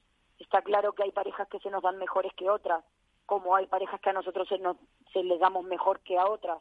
Entonces es simplemente preparar el partido de una mejor manera, visualizarlo mejor, intentar sacarlo mejor y te vuelvo a repetir, yo creo que según contra la pareja que nos toque y qué pareja se nos da mejor y qué pareja se nos da un poco peor. Uh -huh. Álvaro. Hola, muy buena Esperanza, ¿qué tal? ¿Qué tal? Bueno, yo quería hacerte dos preguntas. Eh, la primera, dado el rendimiento que habéis tenido el Challenger, no sé si las condiciones de Marbella tú entiendes que son las más óptimas tanto para tu juego como para el de Victoria, ya que llegasteis a la final sin ceder un solo set y únicamente cedisteis allí uno, eh, el primero. Y la segunda es, ahora que habéis ganado un Challenger que entiendo que estaba entre vuestros objetivos quizá este año, eh, eh, ¿los objetivos varían un poco? ¿Vais a seguir en los Challenger, eh, obviamente entiendo que participando, pero cambiando, digamos, la mentalidad hacia las pruebas Open y Master? Eh, me olvidé la primera pregunta. No, quiero la primera pregunta es que si las condiciones de Marbella, el calor, el jugar en exterior y demás, eh, dado el rendimiento que habéis tenido, si son las más óptimas, ¿qué entiendes tú que son las más óptimas para vuestro juego? Bueno, a ver, fue muy duro, la verdad, hacía mucho calor. Eh, obviamente que preferimos jugar en un ambiente cerrado y con aire, ¿no? Pero, pero bueno, creo que es una condición que al final el, el, el outdoor iguala un poco todo. Eh, es la verdad, el viento, el sol, eh, el calor iguala un poco todo. Yo creo que, que eso fue un poco la, la, sensación que sentimos nosotros. Entonces, no sé si es mejor, no sé si es peor. Si me decís que prefiero, prefiero jugar en indoor, pero, pero bueno, Marbella la verdad que este año se nos está dando bien. Entonces, si tengo que elegir unas condiciones, pues elegiría en outdoor, obviamente, Marbella. Bueno, organizamos otro torneo en Marbella, si hace falta. ¿eh? eh, Iván, la última. Eh, una última pregunta, Aranza. Tú estás viviendo en Barcelona, vi que está a bastantes kilómetros tuyos. ¿Cómo os organizáis el tema de entrenamientos? Eh, ¿Cómo organiza Pablo Aymar todos los entrenamientos para estar tan bien compenetradas como da, la sensación de que estés en la pista? ¿Cómo se conjuga todos esos kilómetros a la hora de los entrenamientos y las charlas y los, y los preparativos de los torneos? Eh, nosotros todas las semanas que, que tenemos torneos, pues obviamente venimos un día antes para poder entrenar juntas y las semanas que no tenemos torneo, o yo me voy a Sevilla o ella viene para Barcelona. Es decir, que nunca, o sea, nunca estamos separadas. Realmente es como si ella viviera en Barcelona algunas semanas y yo viviera en, Sevilla varias semanas. Eh, ah. Sí o sí, una está allá o una está acá. Claro. Ya. Madre mía, cantidad de kilómetros. Por Dios. Pero bueno, ya te digo. Ya, ya, te lo, ya te lo conoces. Pues Aranza Osoro, eh, muchísimas gracias por estar con nosotros. Oye, que si hay que hablar con Golpa del Tour para que hagan otro de Marbella, un Open, otro Máster, lo hacemos, ¿eh? No te preocupes. Y mucha suerte. Y mucha suerte para las rozas. Muchas gracias. Un saludo gigante a todos y muchas gracias por invitarme. Hasta la próxima. Pues eh, un poco la resaca de lo que fue ese Challenger y también de lo que puede pasar en las rozas, en la que no sé si antes Iván ha visto un poco los eh, cuadros eh, cómo estaban para prepararse la porra o no, o no ha me mirado. La voy a jugar a triple porque no he visto nada, Miguel. Pues mira, a, a Victoria y Aranza les toca jugar, como dice mañana, 16 avos contra el que viene de la previa. Son la pareja 7 y luego, en teoría, ya les tocaría en eh, octavos eh, contra, pues, a lo mejor Talabán y Rufo, y luego ya los eh, cuartos y sería con Beita y con Lucía Sainz. Ese es un poco el cuadro que tienen por ese lado. Cuidado con Talabán y Rufo, que están jugando mucho este año. Sí, Lorena Rufo y Marta Talabán están jugando muy, muy bien. Por eso yo que ya ahora mismo cualquiera es, cualquiera es difícil. Luego, al ir por esa parte del cuadro, les tocaría contra Paula y, y Ari Sánchez. O sea que es, es complicado. Y, y en chicos, para las rozas, Mm, otra vez hay que hablar, yo creo, de la, de la mala suerte que está teniendo Uri, ¿no? Pues sí, la verdad que está teniendo muy mala suerte. Primero, eh, no sé en qué, en qué torneo fue cuando él se, se contagió de, de, COVID y ahora resulta que en su torneo de estreno, por decirlo de alguna manera, con, con Ramiro Moyano, eh, coge Ramiro Moyano el COVID, que es lo que hemos comentado en la, en la actualidad, ¿no? El tema del protocolo, el tema de, de por qué no guardan cuarentena, que si Teresa Navarro, su pareja, supuestamente es contacto directo, tenía que estar también incluso haciendo PCR en casita un par de días hasta por lo menos tener un resultado o, dos resultados tanto de antígenos como de PCR, pero bueno, eso es otro bueno, y la lesión que... tuvo Uri, ¿no?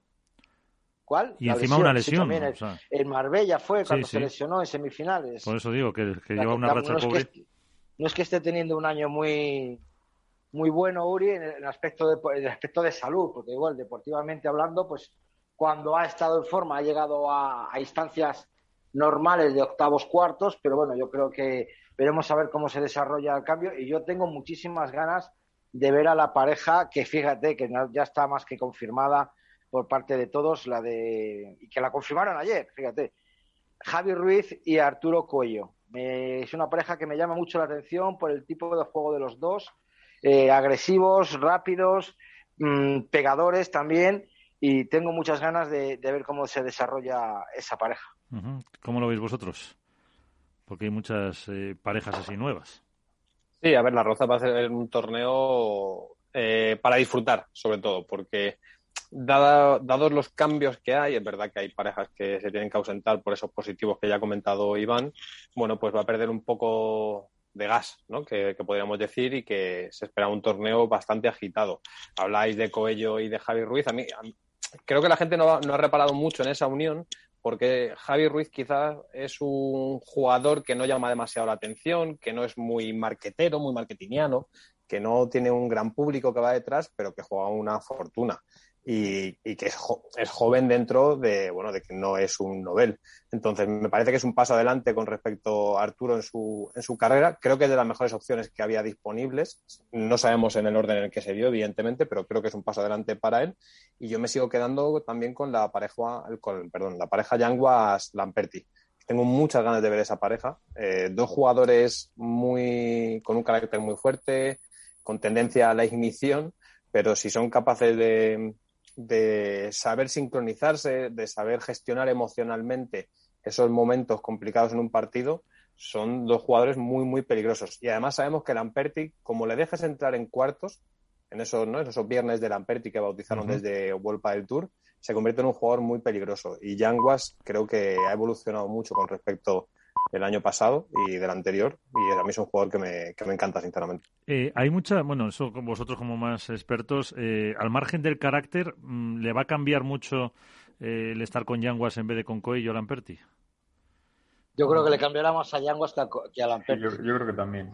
Uno de los problemas que hubo supuestamente en la, en la pareja Lamperti-Coello por las informaciones que se manejaban aquí en Valladolid, Gustavo Prato, Coello y la gente que les voy a entrenar, era, era la excesiva atadura a la que sometía a Lamperti a, a Coello. Coello es un jugador libre, es un, caballo desbocado en el que tanto te sube como que remata, como que se mete en la pista contraria, vamos, en la pista de su compañero para rematar. Y que eso es lo que vimos en los primeros torneos en los cuales llegaron a dos semifinales. Pero luego no sabemos qué pasó, que como que se cortó ese parte de, de Lamperti de no dejar eh, meterse tanto a, Coello, no, dejarle avanzar tanto. Y ahí ha habido uno de los problemas y uno de los motivos por los cuales eh, Coello, después de recibir la llamada de Javi Ruiz, eh, decidió romper con Lamperti, que un chaval que decida romper con una leyenda como Lamperti también dice mucho de su carácter y su capacidad de decisión y de mejora. Como ha dicho Alberto, creo que es una apuesta muy interesante con, con Javi Ruiz pero creo que uno de los problemas es eso. O sea, y aquí en esta pareja lo que dice Alberto lo, reafirmo. No es que sean de ignición, son dos bombas atómicas dentro de la pista. Son dos caracteres muy fuertes, ya los vimos jugar en el Campeonato de España, esos chillidos, esos ánimos que se pegaban excesivamente a veces, que, que pueden saltar chispas y veremos a ver quién contiene a quién o quién frena a quién o quién quema a quién. Para mí el problema de que no, sé realmente lo que pasó entre Lamperti y Coello, Coello Lamperti, pero creo que tiene que ver con las velocidades, ¿no? Eh, son dos jugadores que juegan a una velocidad y a un pádel completamente diferente, uno con 18, 19 años, otro superado los 40 y tanto física como mental como estratégicamente sus propuestas van a una velocidad que, que no tiene nada que ver. Entonces, a compasarse y ser capaces de tener un proyecto conjunto no tiene que ser nada fácil. Lo consiguieron al inicio, también contaban con el factor sorpresa, que el inicio de temporada suele ser propicio para este tipo de, resultados y a partir de ahí supongo que una vez que habían llegado, yo lo que decía, lo, difícil no es llegar, es mantenerse y ahí es donde les costó reafirmar las buenas sensaciones de los primeros torneos. Entonces, sí que me parece que a lo mejor el estilo de juego de Javi Ruiz se puede parecer más al de Coello y si él tenía la sensación de que estaba jugando atado, hay dos lecturas. Por un lado, la del jugador joven, voraz y que se quiere comer la pista y que necesita a alguien que vaya, bueno, pues a, ese mismo ritmo. Y dos, que tiene que aprender también a que no siempre se puede ir, a que no siempre se puede jugar al choque, a que no siempre se puede jugar a definir, y en eso Lamperti es un maestro. No olvidemos que Lamperti es, como diría aquel, el papá de todos los que eh, le gusta pegar a la pelota. Él, entre comillas, ha inventado el prototipo del jugador rematador. El primer pegador. exacto, eh, pegándole desde sitios que, que, no hay que pegarle, esa es la realidad, pero que él se atrevió a hacerlo y creó escuela. Y luego, poco a poco, fue eh, añadiendo cosas a su estilo de juego para intentar ser cada vez mejor y le dieron resultados. a la pareja que hacía con, con Mieres era característica no por la pegada de Lamperti, que también, sino por esos partidos maratonianos ante Vela y Lima, por ejemplo. Entonces, creo que a lo mejor sí que te había tenido más recorrido aprendiendo de muchas otras facetas con Lamperti, pero al final supongo que su staff técnico ha entendido que por la evolución que tiene como jugador le va a ir mejor con un jugador como Javier Ruiz, que es más explosivo y que van a hacer más daño, más daño perdón, yendo hacia adelante que manteniendo el volumen atrás. Sí, lo que pasa es que yo, fíjate, eh, Alberto, de verdad que la pareja de, de Javi Ruiz eh, Cuello a mí me apasiona, pero claro, también hay que tener en cuenta que Coello tiene la difícil tarea, entre comillas, de, por decirlo de alguna manera, sustituir a Uri Botello. O sea, son dos jugadores totalmente diferentes. El control que te da Uri desde la derecha no te lo va a dar Coello en ningún momento. Es mucho más ofensivo Coello, tiene, yo creo, más lógicamente más recursos en ataque. Y ahí también va a ser un punto de inflexión para, para Javi Ruiz. Javi Ruiz, yo creo que está acostumbrado también mucho más a definir los puntos, y ahora quizás no va a definir tanto porque también tiene al lado a alguien que se los va a que se va a adjudicar muchos puntos. Entonces creo que por ahí eh, es una pareja que va a dar un cambio total en cuanto a, forma de jugar tanto de uno como otro. Y luego de las parejas que se han formado, eh, yo fíjate que tengo ilusión por ver, aunque obviamente no, desgraciadamente no creo que, aspiren a mucho, pero la pareja de, de Silingo y John Sanz a mí es una pareja que me, me ilusiona en parte porque Silingo le veo que todavía tiene, eh, por el físico que tiene y, la capacidad de, sacrificio, creo que todavía tiene bastante que aportar. Y Johnson yo creo que es un jugador que va a venir muy bien eh, porque le va a abarcar también pista, aunque sea desde la derecha, y le va a hacer. Quizá esa ilusión a lo mejor le da un puntito más para, para dar más de una sorpresa en 16 avos, que yo creo que va a agitar bastante esa zona media del, del ranking. A ver, yo, no, no, perdona, no, dale, dale, Alberto, dale. Que yo creo que es inteligente lo que dice Álvaro y que al final la propuesta de Coello y Javier Ruiz hacia dónde camina, hacia el pádel que se juega ahora, que es el pádel ofensivo, es el mm. pádel rápido, es el pádel que acorta la transición y que busca puntos en dos, tres, cuatro tiros. Entonces, por ahí quizá la decisión de Coello si ha venido de su parte, es eh, bueno, pues es arriesgada pero inteligente a la vez. Javi Ruiz va a notar la ausencia de tener a un Uri Botella al lado que le da cinco bolas más por juego y que le aglutina mucho volumen, desde luego, pero a lo mejor gana mucho en tranquilidad de no tener el peso de definición en la pareja. Entonces, bueno, vamos a ver. Es que de todas las parejas realmente es la que más llama la atención y la que opta realmente a estar en el top 8.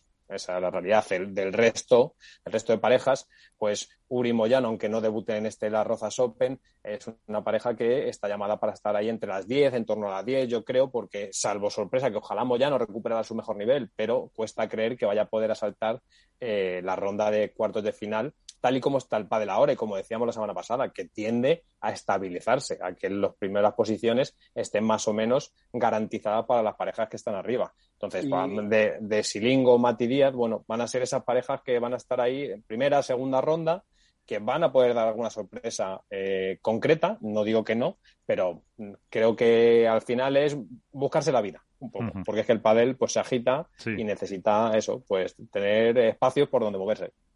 Y a mí la pareja que me sorprende mucho, aparte de, bueno, John Sanz y Siringo, estoy de acuerdo con Álvaro, que es una pareja, John Sanz ha hecho una evolución en el último año impresionante, pero a mí la pareja que me llama mucho la atención es la de Mati Díaz y José da Sánchez.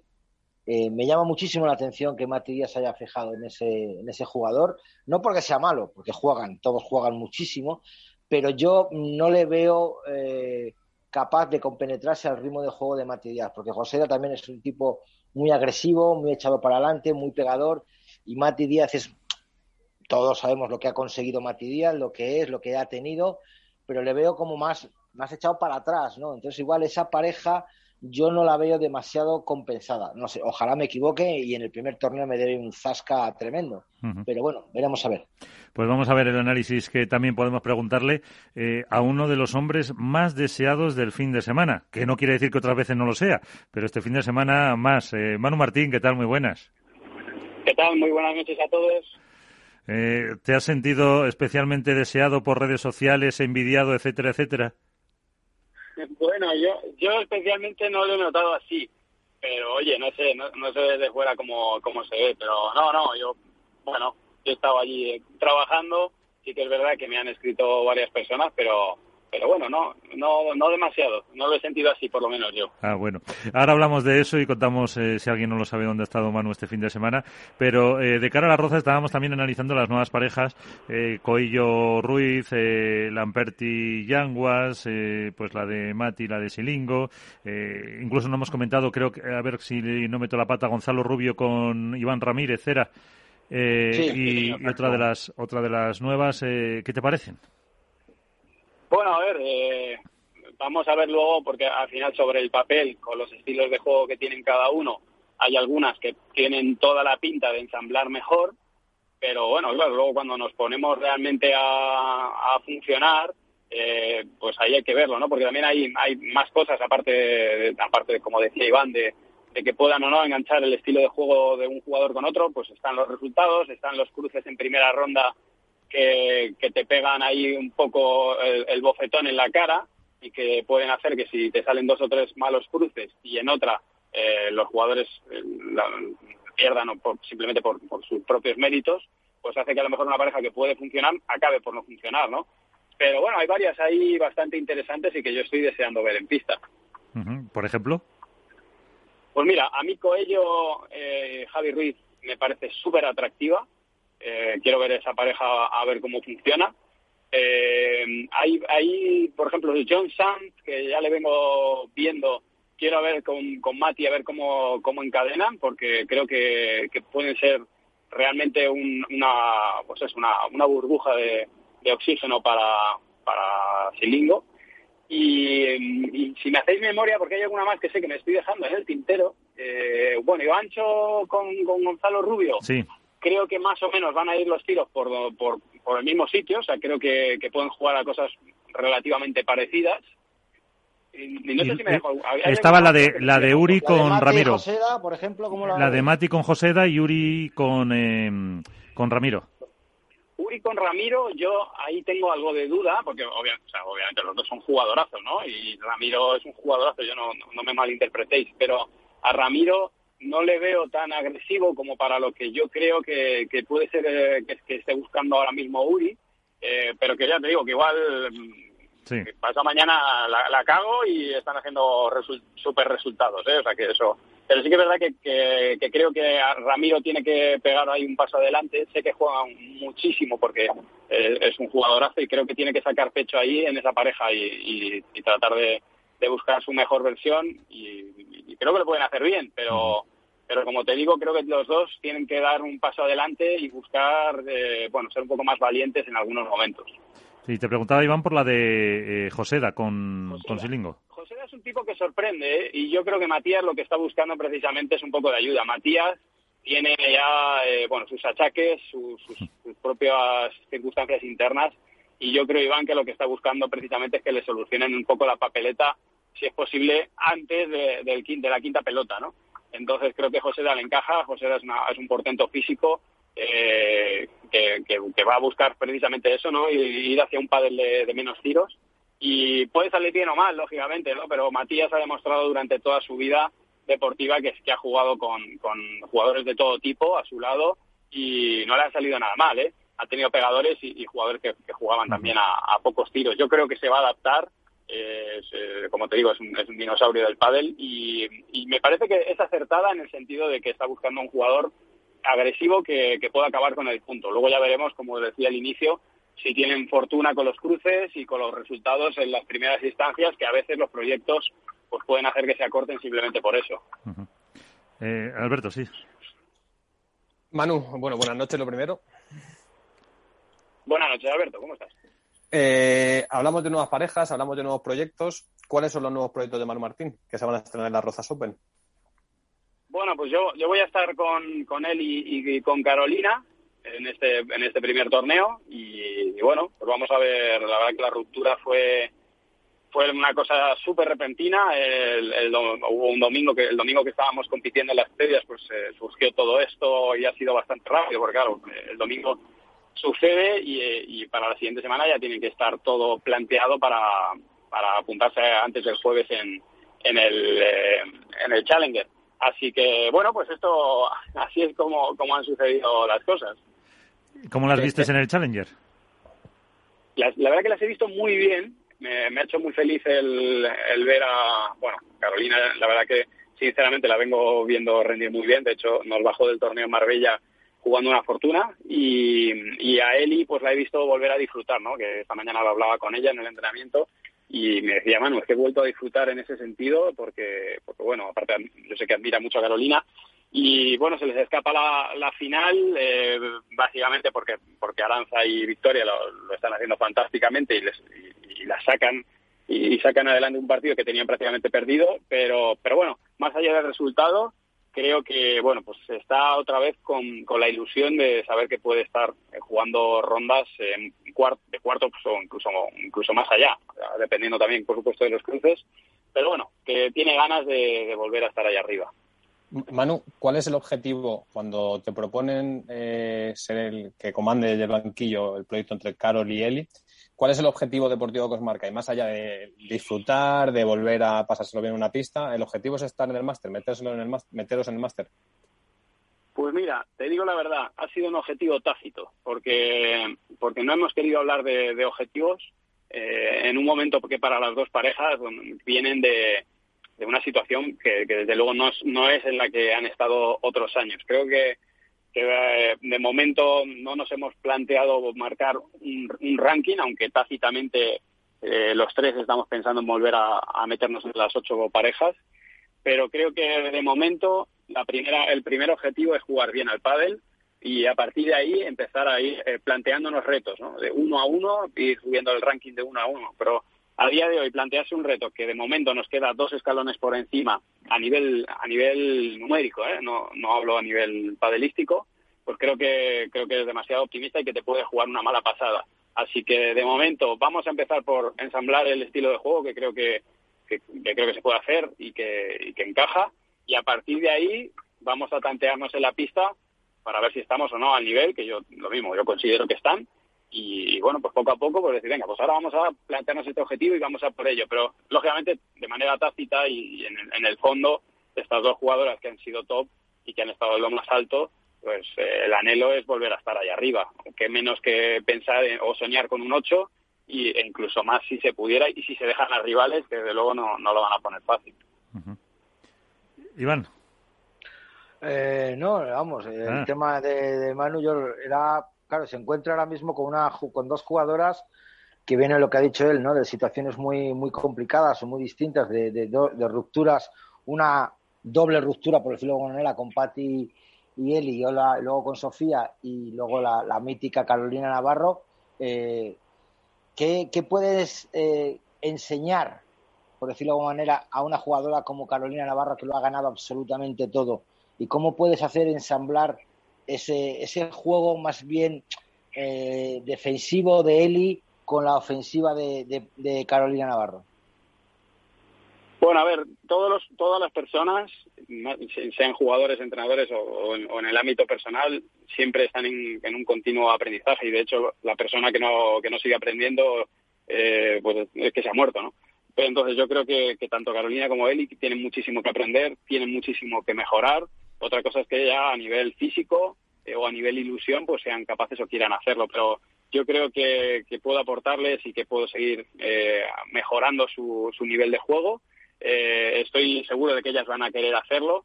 Y, bueno, a ver, hablando de Carolina, pues por supuesto Carolina pues tiene, tiene mucha capacidad de definición pero no hay que olvidar que, por supuesto que eh, bueno pues que, él va, va a poder trabajar en defensa de una manera fantástica o sea Carolina defiende muy bien y de hecho eso es algo que a Eli le da tranquilidad Carolina te puede defender te puede atacar y, es capaz de, hacer ambas cosas lógicamente eh, tiene mucho tiene, tiene mucha capacidad de definición y lo vamos a aprovechar, ¿no? Pero, pero creo que en líneas generales sus estilos de juego encajan y, es uno de los motivos por los que el proyecto a mí me gusta y, por los que lo he aceptado.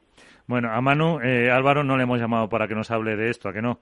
Ni tampoco ni tampoco para que nos analice las parejas ni nada, sino por que nos cuente eh, en su nueva profesión de caster. ¿no? Yo, yo, voy a lo que a lo que me interesa a mí, que es la parte de lo que ha vivido este fin de semana entonces, como no me invito a ir, ni él ni Ibai, pues le voy a preguntar, y quiero que se moje Manu, me gustaría hacer una pregunta. ¿Cómo valoras tú, Manu? Bueno, lo primero, buenas noches. Muy buenas noches. Me gustaría sin filtro, ¿eh? Directamente, no, me gustaría preguntarle a Manu, eh, ¿cómo valoras tú el hecho de que la retransmisión de Ibai, salvando las distancias eh, y comparada con el Challenger, haya tenido entre 160 y 200 mil viewers de pico de visualizaciones? Y el Challenger de Marbella ya hemos visto en la grada como mucho 30 personas. ¿Cómo lo valoras tú ese contraste? Bueno, a ver, es que estamos hablando de dos cosas distintas. O sea, que, que eh, Ibai organiza un torneo de pádel dentro de su contenido, Ibai, que no deja de ser un streamer, eh, con el hecho de que eh, en nuestro deporte es un nicho, pues organiza una competición que además es una, competición menor, no lamentablemente no olvidemos que es un challenger, eh, es que no tiene nada que ver. O sea, yo creo que lo que hemos hecho en casa de Ibai es una promoción. Eh, lo que hemos hecho en casa de Ibai como Padel o como Manu Martín ha sido ir allí a poner una semilla y a trabajar de, embajador, Cristóbal Colón, no sé, llámalo como quieras. Yo, o sea, yo he ido allí gratis, no, mm. para mí el, eh, eh, me considero pagado por el hecho de, poder haber tenido la repercusión que he tenido y de que se vea mi careto allí en, en, eh, con 200.000 personas, que ahora son no sé, 6 millones lo que han dicho de repercusión, que son personas que, están entre los, no sé si entre los 11 años y, los 20 y que son el futuro de nuestra sociedad. Y, bueno, creo que es una promoción para nuestro deporte que el hecho de que tengan muchas visualizaciones y que tengan eh, y que comparado con lo que nosotros hacemos en nuestro nicho sea sea ridículo pues eh, es normal porque a día de hoy esta gente está en otro nivel y es que si alguno de vosotros hubiera estado allí para verlo es que se te escapa de, la cabeza. Esas son cosas que, no consigues entender hasta que no lo ves y aún así te cuesta. Y creo que hemos tenido una oportunidad de oro más allá alguien algunos lo criticaban no es decir qué haces allí comentando partidos de, jugadores que no que tienen un nivel pues medio o medio bajo pero son personas con tanta influencia en, en, una, en unas personas que con, con unas edades eh, que son tan jóvenes que realmente es muy importante que vean el pádel como una alternativa deportiva que se aficionen, bueno, pues un poco de la mano de Ibai o de la mano de, de Gref o de la mano de, como de Yaluka Bachi, como os decía el otro día, pero que se conozca el pádel, porque al final lo que nosotros queremos es que en 10 años este deporte sea un deporte mayoritario que se juegue en los Juegos Olímpicos y que todo el mundo lo conozca. y, creo que pues es una oportunidad de oro que, teníamos que aprovechar. Sí, pero Manu, ¿no, te sorprende o sea, el hecho de que una competición como el Challenger, que ha habido primeras espadas eh, como Eli y como Carol, eh, haya tenido tan poca repercusión, tan poca tan pocos aficionados viéndolo, tanto entiendo que en redes sociales y por el streaming como en las propias gradas? Pero un momento, ahora, ahora responde Manu, pero yo sí, te, sí lo que te voy a decir que a lo mejor son públicos diferentes, o sea... No, obviamente, obviamente. Claro, no, no, no, no, incluso de grupos de edad. Eh, Manu lo sabe, mi hijo con 14 años estaba viendo el, el a, Manu, estaba viendo a Ibai, no, estaba viendo el Challenger. Pero, claro, pero a lo mejor los que, sois un poco más mayorcitos, ya como tú Álvaro, que has cumplido esta semana, pues eh, entonces eh, a lo mejor son los que... Ha cumplido los 15. deberíais haber visto el, el, el Challenger entre comillas, y ahora responde Manu, no sé. Sí, son dos targets eh, diferentes. Lo de Ibai estaba destinado a personas entre 8 años, eh, creo, no sé, que empezarán, eso obvia, Ibai lo sabrá, o su representante, o su, agencia, ¿no? Pero va entre, entre 8 años y, y, 30 años, ¿no? Alguna habrá más allá, ¿no? Pero, pero y sin embargo, el, World de Tour tiene, tiene otro, otro target. Y, simplemente creo que lo que hemos hecho es eh, tirarle la caña a, a todos esos jóvenes o sea, lo que hay que pensar es, ahora que hemos hecho esto, lo que tendríamos que pensar como, como deporte, como colectivo, es decir, bueno, ya le hemos tirado la caña a todos los niños, de, a, millones de niños, y, ahora lo que hay que hacer es, ¿cómo hacemos para que estos vayan al Challenger de aquí a cinco años? Eso es lo que hay que eso pensar. Es fácil, Manu, eso es fácil, Manu. Ahora que tú tienes el contacto, mira a ver si conseguimos meter a Ibai en un programa de radio. Ahora que ya tienes el contacto, que ya hablas con él, a ver si nos da una entrevista para septiembre cuando volvamos, que esté aquí cinco minutos con nosotros y seguro que el podcast de estudio de, estos padres subirá como la espuma y, le metemos aquí diez minutitos ahora que tienes el contacto y que seguro y ojalá eh, hagas más cosas con él y yo creo que teniendo tu contacto ahora tenemos tienes que conseguir meterle. Y yo quería preguntarte una cosita. Dejado ya esta perla que sabes que a mí me gusta pedir y ojalá lo consigamos y de tu mano de tu mano está eh, el nivel, yo he visto el videoblog que has hecho de, los dos días o del día que pasaste en, la casa de Ibai. Eh, has retransmitido tú muchos muchos eh, eh, partidos de pádel, tanto de, digamos, de, de World Padel Tour o de otros sitios, y el nivel de profesionalismo que había en la casa de Ibai, para mí era desmesurado, ¿no? Era brutal. Era ridículo. O sea, la palabra es absurdo, entre comillas, entenderlo desde el punto de vista eh, positivo, ¿eh? no, no me estoy metiendo con ello. O sea, era absurdo, porque o sea, yo estaba eh, retransmitiendo y teníamos a un equipo detrás, pero un equipo que yo le he mostrado en las imágenes, que te iba diciendo, bien, eh, prevenidos, en 15 segundos entráis, ahora no sé qué, ahora la entrevista no sé cuánto. Eh, ojo, que World del Tour también lo tiene, ¿eh? y yo creo que el de World del Tour es mejor, porque yo veo las instalaciones de World del Tour cuando se hacen los streaming y es, más profesional, lógicamente.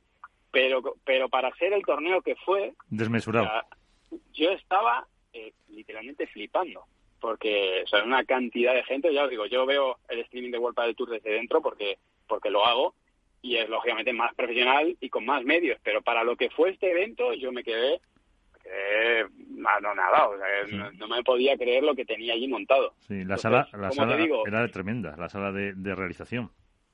Sí, sí, me dejaron entrar, digo, ¿esto lo puedo grabar? sí, claro, claro. Y, yo para mí es lo que te digo, o sea, el pádel ahora mismo, eh, yo, o sea, yo soy un mindundi, yo pues he tenido esta oportunidad y trataré de seguir teniéndola y, de generar más cosas, pero el acercamiento que tiene que hacer el pádel, ya no te digo World Padel Tour, porque no, lo personalizo o, lo, o lo adjudico a una sola institución. Eh, el pádel como tal tiene que conseguir que la media de edad baje. Eh, en cuanto a viewers, porque, porque los chicos están enganchados a los streaming viendo videojuegos. Y, eso es así, hay millones de visitas a, a, streamers que están haciendo videojuegos. Y ya empiezan a acercarse, porque allí fueron otros youtubers, por ejemplo Tresco, que es el ganador, eh, que tiene cientos de miles de seguidores en, en streamings de, valor, de baloncesto. O, Entonces ya lo hay. Delantero 09 está haciendo, y DJ Mario están haciendo eh, cosas en fútbol con millones de, de viewers. ¿Por qué el pádel no llega a eso? Pues porque nosotros tenemos un target de persona que va entre 25 y 45. Eh, entonces, hay que bajarlo. Yo creo que va por ahí el tema. Bueno, Iván y yo subimos un poco la media, ¿eh?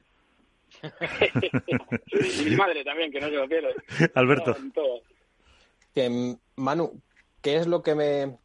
¿Con qué te quedas, por un lado? O sea, más allá del montaje, de poder estar con gente influyente y de dirigir, de poder dirigir el pádel a ese nicho que es el pádel del que, bueno, del, lo que vamos a ver los próximos 20 años, ¿con qué te quedas, por una parte? Y dos, ¿has notado que a nivel eh, social, a nivel de social media, has pegado un empujón para arriba también? ¿Qué has, conseguido de alguna forma también al exponerte a ese nuevo target? Eh, incrementar tu masa, no sé si de, de seguidores, pero sí por lo menos de alcance y de penetración.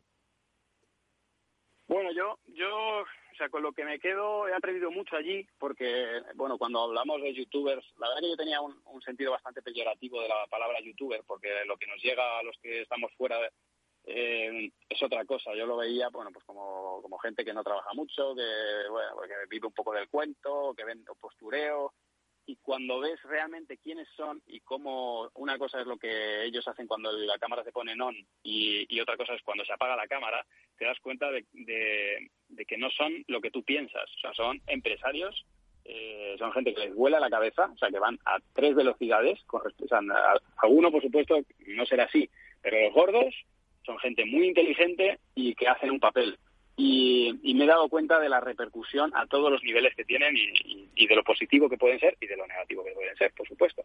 Pero que yo lo tenía como algo más peyorativo, incluso para mí no me gustaba decir, oye, yo soy youtuber porque tengo un canal de YouTube y me he dado cuenta de que, bueno, pues que realmente no es tan así, ¿no? Ni, ni es blanco ni es negro y, que hay mucho trabajo detrás de estas personas de, éxito. Y, Manu, eh, una eh, Perdona, una cosita, que es que me lo estás dejando a huevo, ¿no? Es, como cuando los aficionados vemos el World del Tour y decimos, nosotros hacemos, jugamos a otro deporte y tú comparando con los Twitch y con los vídeos, tú pareces que juegas en otra liga con los Twitch que haces, ¿no? Con respecto a, a, estos chicos, ¿no? Ah, nada que ver, nada que ver. Lo que pasa es que pasa, Iván, que ellos han empezado como yo. Entonces ellos han empezado en el mismo punto que yo, solamente que eso lo hablaba con, con De Gref. De Gref tiene 17 millones de seguidores y, es que he tenido la suerte de, poder estar charlando con él y de que una persona con esa experiencia es como, si hablas con, pues eso, con Galán y, tú estás comenzando a jugar al pádel y te, y, te da unos consejos de cómo lo ha hecho él o de lo que él considera que debes hacer. Y claro, a mí me abre la cabeza en el sentido de, hostia, es que esto es un, es un nicho, un negocio nuevo que se ha creado hace nada y sobre todo, que hablándolo desde el punto de vista del pádel, es que lo tenemos que utilizar. O sea, creo que el pádel necesita la ayuda de... O sea, hasta ahora hemos tirado de futbolistas. Hasta ahora hemos tirado de, personajes a lo mejor más o menos famosos. Cada uno ha aportado lo suyo, pero ya, mira, Bábola, Red Bull están, han hecho ya una colaboración entre, entre De Gref y, y, Lebron. Y, se notó un montón. Y yo creo que este nicho lo necesitamos, este, esta, estas personas que tienen tanta influencia en gente joven, porque son el futuro y son el reemplazo y si queremos que el pádel tenga esa repercusión, como tú decías, de que el Challenger se vea, pues lamentablemente al Challenger van a poder asistir 7.000 mm, personas a verlo, pero si se puede streamear y lo van a ver 200.000 personas a través de la red, pues eso es lo que realmente va a importar y creo que es el futuro. Pero el tema es que lo tienen que saber, tienen que saber que se juega ese torneo, tienen que saber dónde se ve y tenemos que darles la, la opción, ¿no? Y para eso pues necesitamos el, un buen altavoz, que a día de hoy eh, no lo tenemos. Y me preguntaba también mi repercusión en redes. Eh, la, verdad que fue muy muy intensa y rápida. Creo que me metí como mil o mil quinientos seguidores en Instagram en un momento que me dejaron dar mi Instagram en medio del directo. Y, y lo otro va a ser intangible, porque yo ahora he subido mucho de, de, seguidores en Instagram porque he hecho una promoción de, de regalar 10 palas en mi, en mi cuenta y eso es lo que habéis notado pero hay un intangible ahí de que mi cara la han visto 3 millones o 6 millones de, niños. Y al final eso es lo, que realmente importa, que, se queda ahí. El día que alguien me vea, diga, ah, este es el que salió con, con Ibai, ¿no? Y, eso es lo que queda. eso es lo que te queda. luego, fuera de las cámaras, todos hemos visto múltiples vídeos de, de Ibai, de tweets, de, cómo es su forma de castear, su forma de, de hacer las entrevistas. se le ve una persona más o menos agradable, simpática fuera de las cámaras, fuera de, aparte de, verle como empresario, ¿cómo es si va un chavalito tan joven con todo ese, con todo ese éxito? Eh, ¿Se le ve muy serio, organizado, organizado o siga su rollo como, como se le ve eh, en los Twitch habituales? No, él, es una persona normal, con la peculiaridad o la particularidad de que es una persona que no puede salir de su casa. O sea, cuando nosotros llegamos a, a su casa, eh, había, había niños ahí fuera de hecho cuando bajamos del taxi venían todos a, grabar, no sé, no sé qué, y cuando vieron que bajábamos Cata y yo, poco más que se ponen a llorar. ¿y, estos abuelos que, quiénes son y qué hacéis aquí? Eh, entonces, es que no puede salir de su casa, es que no puede ir a ningún lugar. Yo dije que iba para allá y durante una semana recibí no sé cuántos mensajes de o de marcas o de personas que querían algo, de, conseguir algo. Oye, ya que vas, llévate esto a ver si iba y lo usa o a ver si puedes conseguirme que quiero que utilice esto, o a ver, estas personas, para Ibai, en, en, líneas generales, o sea, tiene una vida que a mí, de hecho, no, me gustaría, porque, no, no, claro, no es una persona normal, pero dentro de eso es un, pues es un chico muy normal que cuando hablas con él se, se nota que habla contigo porque se interesa o, o, te pregunta, notas que hay interés, ¿no? No te pregunta por, por entablar conversación y para, o sea, que ves que hay interés y que conversa de una manera muy natural, simplemente que eh, que cuando, cuando Ibai habla sube el pan. No es Elon Musk, pero, pero es que si él dice, chicos, me encantan los alfajores, se venden 6 millones de alfajores. Entonces es que dices, es que es una locura lo que tiene, lo que mueve este chico. Pues eh, cualquiera dice ahora de hacer una porra con un viejuno que suena eso. No, claro. así, no atraemos, así no atraemos a nadie hablar con Ibai para tenerle aquí con nosotros 10 minutitos y ya está. Y aparte de que hoy cuando no tendríamos ahora cuando creo yo que se lo está planteando Ibai, sí. Sí, seguro. ese no ese no se levanta por menos de 30.000. Ya, por eso. Bueno, señores, eh, como es el último programa de la temporada, hacemos porra o no? Eh, si queda viejuno o no, me acepto o, llamamos a Ibai para que la haga con nosotros. acepto vuestro vuestra decisión. O sea Yo que... me tiro dos triples rápido. Total, para el éxito que tenemos. Claro, para el éxito que tenemos Sancho Vela y, a, Espera, espera, que apunte.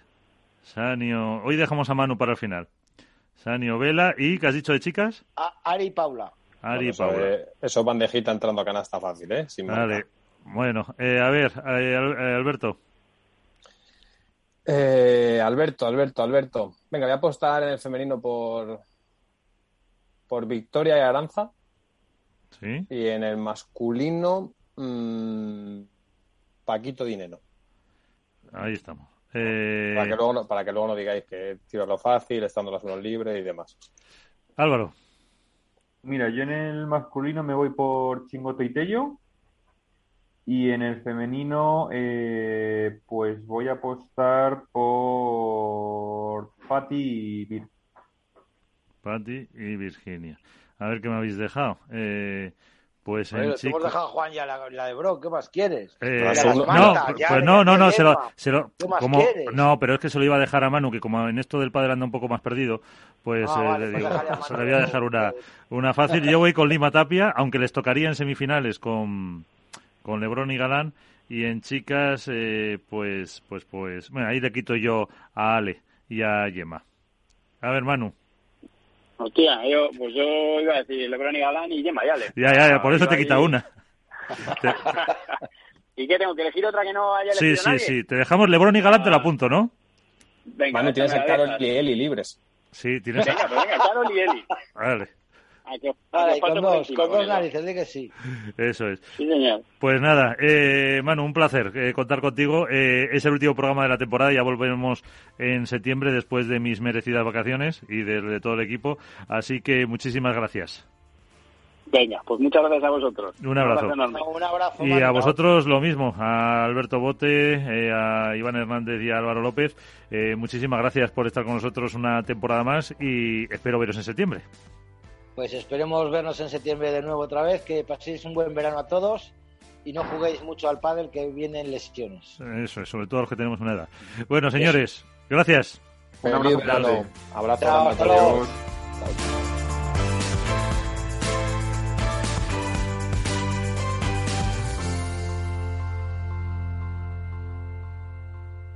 Hook Paddle ha patrocinado esta sección. Hook Paddle Time is now. Esto es Paddle.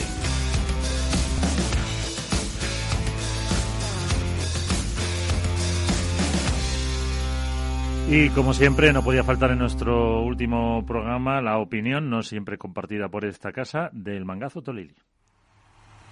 En Facebook, en foros, en Twitter o por Instagram. Suelo hablar de aquello que no sé. Hola, soy el mangazo Tolili y no me gusta el pádel. Pues resulta que Ibai Llanos, ese hombre simpático y con algo de sobrepeso, que ha conseguido entretener y ganar mucha pasta gracias a su trabajo, decide hacer un partido con profesionales y otros señores jóvenes que no conozco en su casa. Y resulta también que todos los pros del pádel, que están invitados a tan magno evento, comienzan sin pudor alguno a acariciar el lomo de Ibai. Como digo, sin pudor, sin rubor, sin vergüenza ninguna.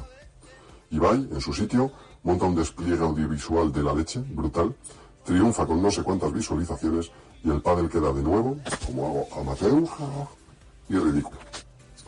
Mención especial para las lamidas de Manu Martín a Ibai, desmesuradas y para mi gusto impropias. Y de Paco el árbitro, alguien que debería ser una institución en esto y acaba haciendo bolos de tres al cuarto por una foto.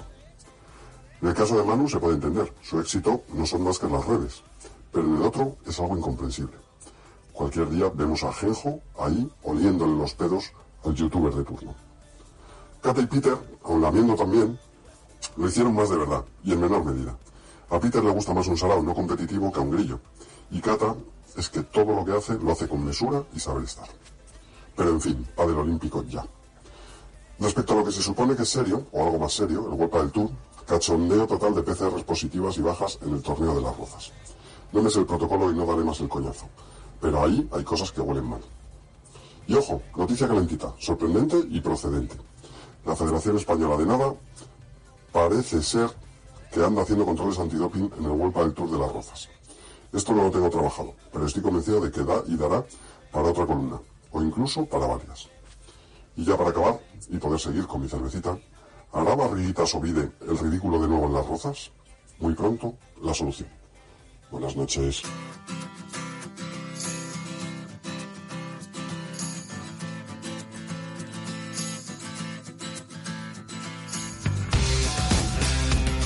Pues ponemos punto y final a un programa más de Esto es Padel. Eh, como les dije, volvemos después del eh, verano. Eh, sean felices, jueguen mucho y sobre todo cuídense, que pasamos lista. Y quiero que todos y alguno más estén aquí a la vuelta. Gracias a Félix Franco en la parte técnica. Nos vamos. Adiós.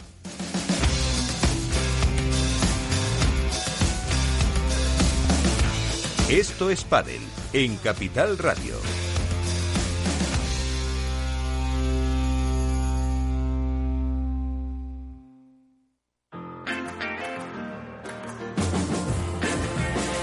Capital Radio. Música y mercados.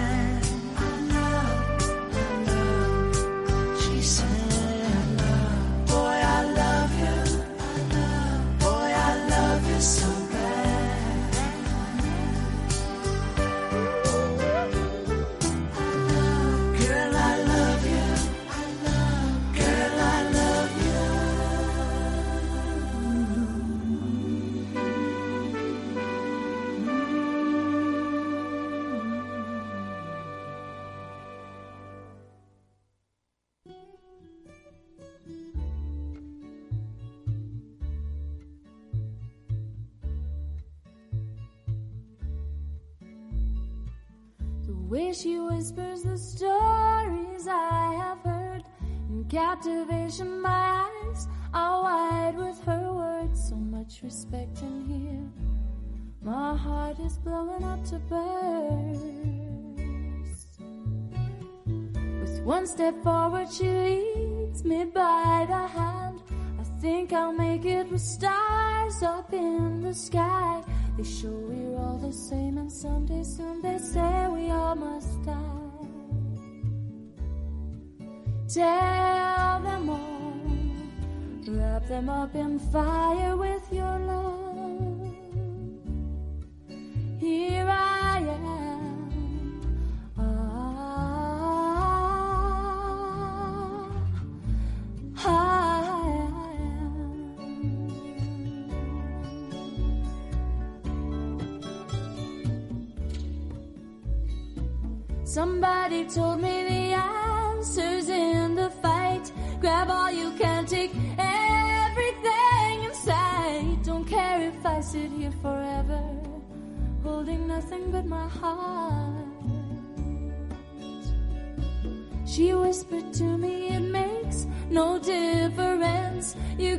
get what you give, and only then just enough to make you happy, no more, no less.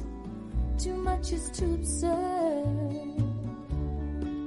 Tell them all, wrap them up in fire with your love.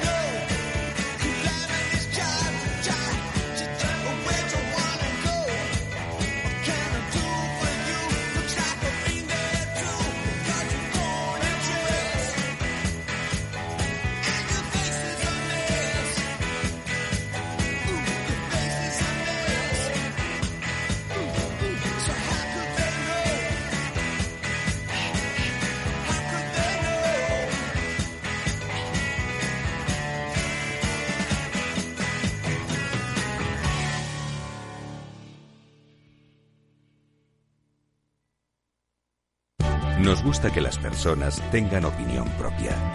Quienes aquí hablan también expresan su propia opinión. No representan la opinión de Capital Radio.